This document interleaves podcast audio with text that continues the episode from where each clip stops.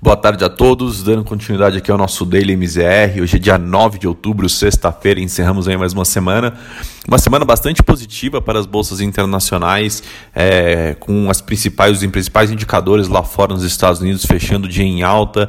Aqui no Brasil, apesar do Ibovespa ter tido um dia negativo, a semana foi bastante positiva também, quebrando ali né, a sequência de cinco fechamentos semanais negativos que a Bolsa Brasileira vinha enfrentando. E quando a gente olha um pouco, esse bom humor lá fora ele permanece até mesmo aí numa sexta-feira pré-feriado, né? Essas, as negociações envolvendo os estímulos continuam a esquentar ali os, os ânimos em Wall Street, que tem ali a melhor semana desde junho. Então os investidores lá reagiram ainda de perto em relação às negociações para um novo pacote de estímulos fiscais nos Estados Unidos, que vem aí se prolongando ao longo dessa semana após ali algumas indas e vindas é, dos democratas e da Casa Branca, é, encerraram nessa sexta-feira ali aparentemente mais próximos de chegar a um acerto para oferecer ali um novo suporte a empresas e cidadãos né, atingidos ali pela pandemia.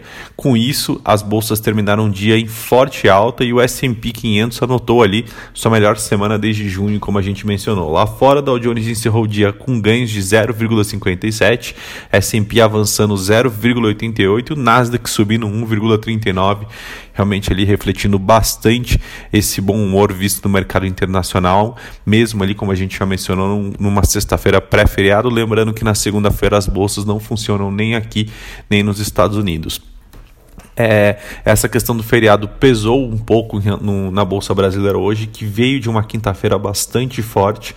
Né? O Ibovespa ele chegou até é, ensaiar uma leve alta em alguns momentos do dia, no entanto, fechou o dia em queda, né? um movimento mais cauteloso que acompanhou ali o recuo de ações importantes antes do feriado, é, principalmente na Petrobras, que fechou o dia em, em uma queda firme ali, acompanhando é, o pregão também mais negativo para os preços de, é, globais de petróleo.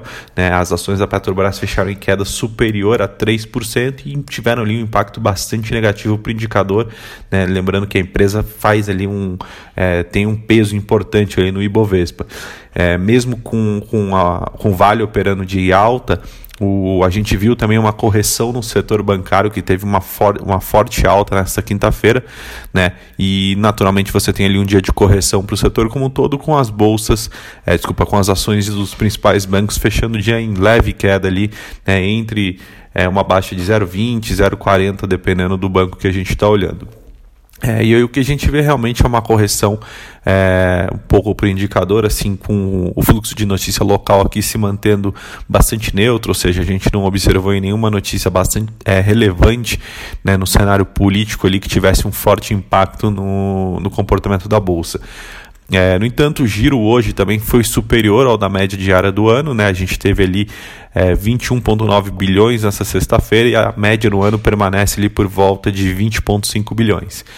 É, no câmbio, o movimento que a gente vê é um movimento de queda também, né? Então a moeda americana vem perdendo espaço não só em relação à moeda brasileira, mas também em relação às outras 33 divisas na, nas quais ela é negociada no mundo, né? Então essa confiança inabalável dos investidores em relação a uma nova rodada de estímulos fiscais nos Estados Unidos manteve né, alto apetite por risco no mundo como um todo e garantiu ali o enfraquecimento do dólar. Com isso, a moeda americana encerrou o dia em queda de 1,11 aos R$ 5,52, acumulando uma queda de 2,56 na semana, né, a maior queda desde a última semana de agosto, quando a moeda americana tinha tido uma baixa de 3,48%. Então, realmente mostrando que a moeda americana vem perdendo espaço não só em relação real, mas também em relação ao resto do mundo, né, é, de uma maneira generalizada.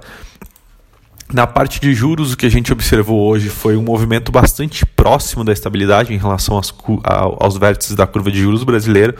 É, porém, o que a gente viu foi um, uma queda um pouquinho mais acentuada na ponta longa da curva, enquanto na, nas, nos vencimentos intermediários a gente teve uma leve alta, né, muito por conta de um dia onde a gente teve alguns sinais positivos né, é, em relação ao PEC emergencial, que fizeram ali com que a, a ponta mais longa da curva tivesse esse, essa leve queda, como a gente mencionou, e a gente teve ali uma inflação ao consumidor superando as expectativas, o que provocou ali uma certa elevação nos vencimentos intermediários, então reduzindo um pouco ali a inclinação né, do meio para a ponta mais longa da curva de juros, então colocando ali menos pressão de é, menos pressão de, para elevação de juros ali né, durante esse período. Bom, por hoje essas são as informações. A gente volta na terça-feira após o feriado com mais notícias. Muito obrigado, bom feriado a todos.